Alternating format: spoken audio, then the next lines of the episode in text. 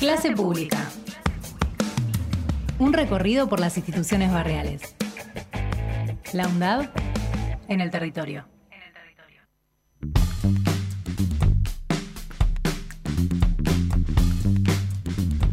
11 y 34, le dijimos que la columna vertebral de este programa tenía que ver con el crimen, el asesinato eh, de Costequi y Santillán. Eh, vamos a saludar a Mariano Pacheco, que es escritor, periodista, ensayista, eh, hombre nacido y criado en la zona sur y compañero de militancia de, de Costequi y de Santillán. Mariano, buen día, ¿cómo te va? Hola, buen día, ¿cómo les va? Fernando Pearson es mi nombre, estoy junto a Axel Govetnik. Mariano, faltan horas nada más para que se cumplan 20 años de este, de este horrendo crimen. Eh, y me gustaría que, vos, que has escrito al respecto y que has tenido relación con, con ellos, este, nos des tus sensaciones, ¿eh? Eh, faltando tampoco para, para esta fecha, que es un número redondo, por eso lo recordamos más, aunque supongo que lo mismo te pasará año tras año. Sí, sí, sí, no sabemos muy bien por qué, pero siempre los aniversarios redondos tienen como una significación más, más especial, se, se, discute más en la escena pública. Así que bueno, si bien esta ha sido una semana atravesada por, por fuertes discusiones de coyuntura política, mm. eh, nos parece muy importante eh, rescatar todo ese proceso de luchas de las que, bueno, provenimos muchos de los militantes que hoy estamos también formando parte de diversas organizaciones que protagonizan, ¿no? La, la pelea cotidiana de cada día y en ese sentido bueno, un, aniversario como este no puede estar más que, que presente porque marcó generacionalmente, ¿no? Mm. A todos quienes de algún modo empezamos la militancia en, los años 90 y incluso para la sociedad argentina, ¿no? La masacre de Avellaneda, como se la ha denominado, ha sido un parteaguas respecto de, de cuestiones elementales de discusión respecto de la protesta social, de la represión policial.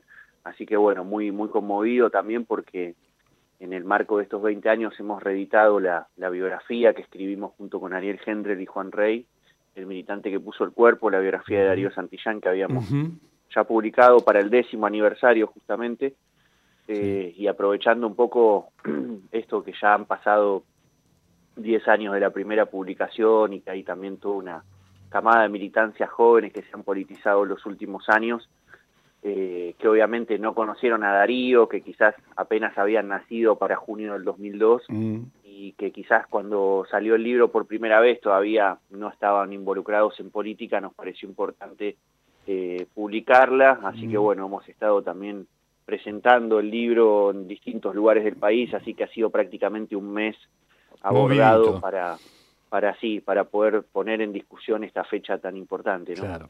Mariano, buen día. Axel Govendi te saluda. Eh, la pregunta que me nos gustaría que, nos explicara cómo, cómo lo, podrías definir a, Darío en, su militancia, cómo ha sido su persona, cómo ha sido su trayectoria, por ejemplo. Bueno, Darío era un pibe muy eh, típico de, barrio popular, ¿no? Criado en en Don Oriones, sus padres enfermeros, asistiendo a un colegio en un barrio también popular como, como el Piedrabuena de San Francisco Solano, en medio de una coyuntura eh, muy adversa para, para el pueblo argentino, como fueron los años 90, mm. pero eh, bueno, entrado a la adolescencia ya en la segunda mitad de la década, cuando aparecen ya un conjunto de, experiencias de lucha popular que, que, van a marcar también parte de, de la agenda de aquellos días ante la cual Darío no permaneció indiferente, ¿no? Mm. Entonces, eh, nada, lo recuerdo eso, como un pibe muy, eh, muy obstinado, digamos, muy comprometido con, eh, con su tiempo y, en función de eso, bueno, todo el tipo de actividades que desarrolló por aquellos días, mm. ya hacia fines de los años 90, que tuvo que ver con, con ser parte de, de ese torrente también de, de, peleas que empezaban a surgir. Sí eh, de manera mucho menos masiva que las que podemos conocer hoy, más fragmentada, ¿no? Eh, pero que sin embargo lo, lo, encontró siendo parte de distintas experiencias, ¿no? Mm, eh, Mariano, ¿estuviste vos ese fatídico este 26 de junio? Sí, sí, sí, yo era parte del movimiento de trabajadores desocupados de Almirante Brown, justamente que había fundado Darío Santillán en enero del 2000. Eh, él después se fue para vivir a, a Montechingolo, donde participó de una toma de tierras y se sumó al MTD Lanús. y en ese momento los, los distintos MTD de, de la zona sur confluimos en la coordinadora Aníbal Verón, que fue una de las corrientes que cortó el puente Pueyrredón. Sí. Así que bueno, sí, obviamente me, me eh, tocó ser parte de esa jornada. Exacto. Y, justamente con eso, eh, ¿cómo era el contexto previo antes de, la masacre? Este, ¿Había algo así como indicios de que se estaba gestando algo, la policía, tal? ¿Cómo se veía, digamos, el movimiento policial, todo lo que estaba pasando alrededor?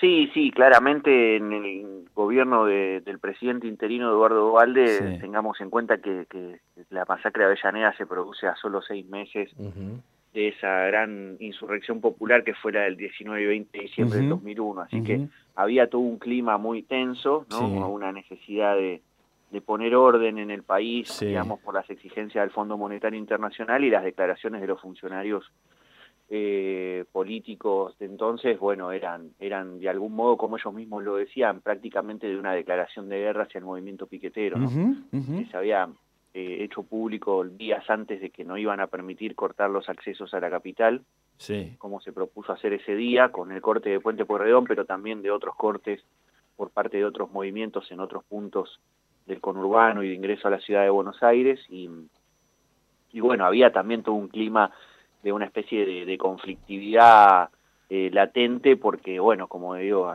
una sociedad que se había puesto en movimiento, ¿no? No era solo el movimiento piquetero, sino las asambleas barriales, las, mm. ocupaciones de, fábricas para, para ponerlas a funcionar cuando sus patrones las abandonaban, eh, los docentes y los estatales haciendo paro mm. con sus reclamos, ¿no? El movimiento estudiantil, organizaciones culturales. Entonces, hubo una coyuntura de efervescencia que de algún modo eh, el gobierno de entonces pretendió, digamos, poner en caja leccionándolo con una represión. Claro.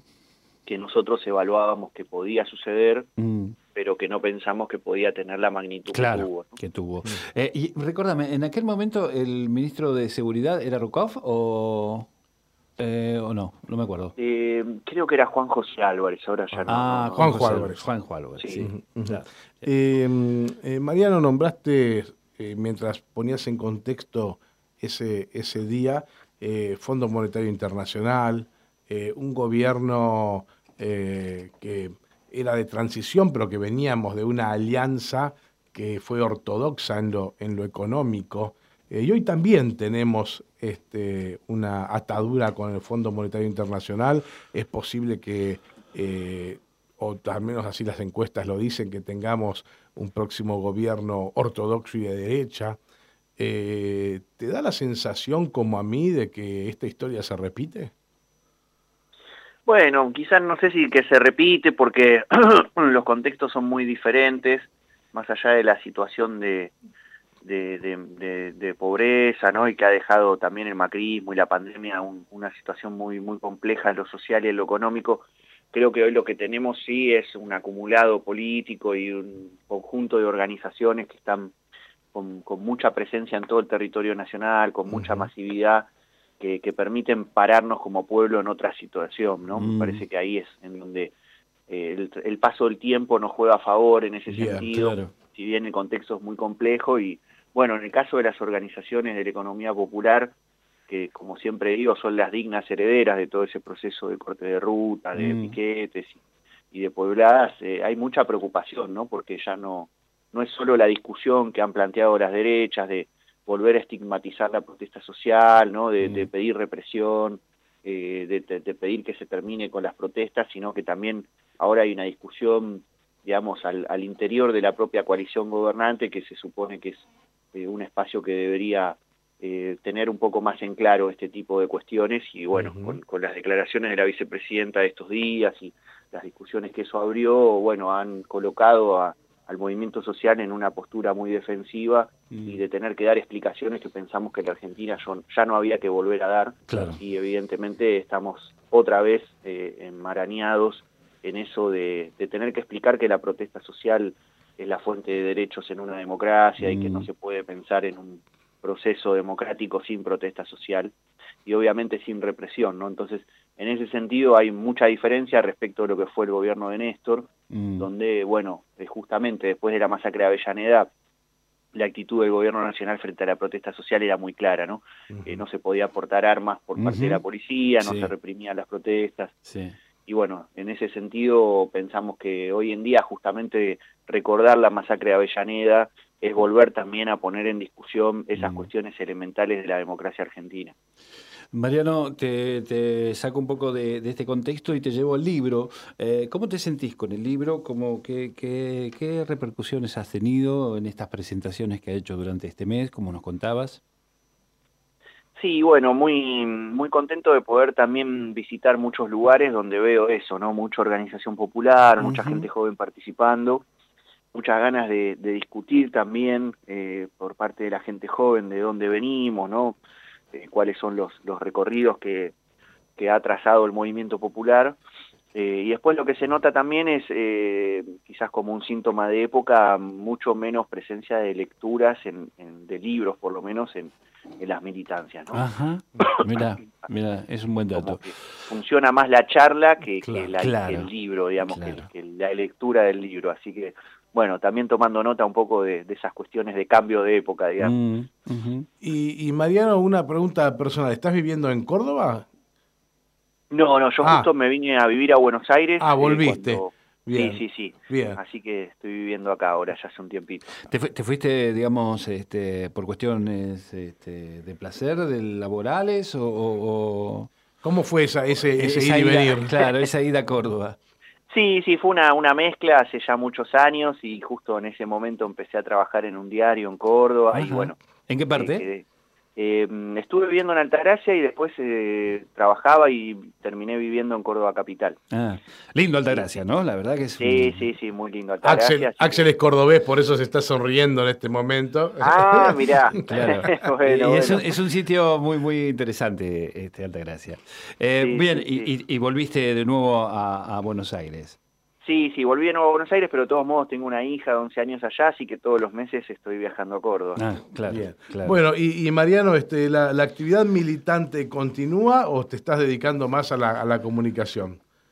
Eh, no, no, continúa, pero bueno, un poco ya desde hace varios años, con, ya varios libros publicados y todo el trabajo que realicé en, el marco del, del periodismo y de alguna elaboración, también en intento de producir algunos elementos más teóricos para el movimiento popular, estoy concentrado en, la actividad laboral, política, en, este tipo de cuestiones. Así que estoy dirigiendo un instituto que se llama Generosa Fratasi, que forma parte de la UTEP, eh, Perdón, ¿cómo, se llama el instituto? Se llama Instituto Generosa Fratasi, eh, que es en homenaje a una compañera detenida desaparecida del distrito de Quilmes, que era enfermera y militante de la Juventud Trabajadora Peronista. Ah, y bueno, también formó parte de la usina del Pensamiento Nacional y Popular, mm. así que bueno, nada, como tratando de contribuir en la militancia desde esos ámbitos. Claro, con mucha actividad, por lo que vemos. Sí, sí, sí, sí, con mucha actividad. Bueno, Mariano Pacheco, muchísimas gracias por, por tu tiempo y por ayudarnos a, tener presente eso que nos pasó hace 20 años. Ha sido muy amable. ¿eh? Bueno, muchas gracias a ustedes por la comunicación. Un abrazo. Hasta cada momento. Clase pública. Un recorrido por las instituciones barriales. La UNDAD en el territorio.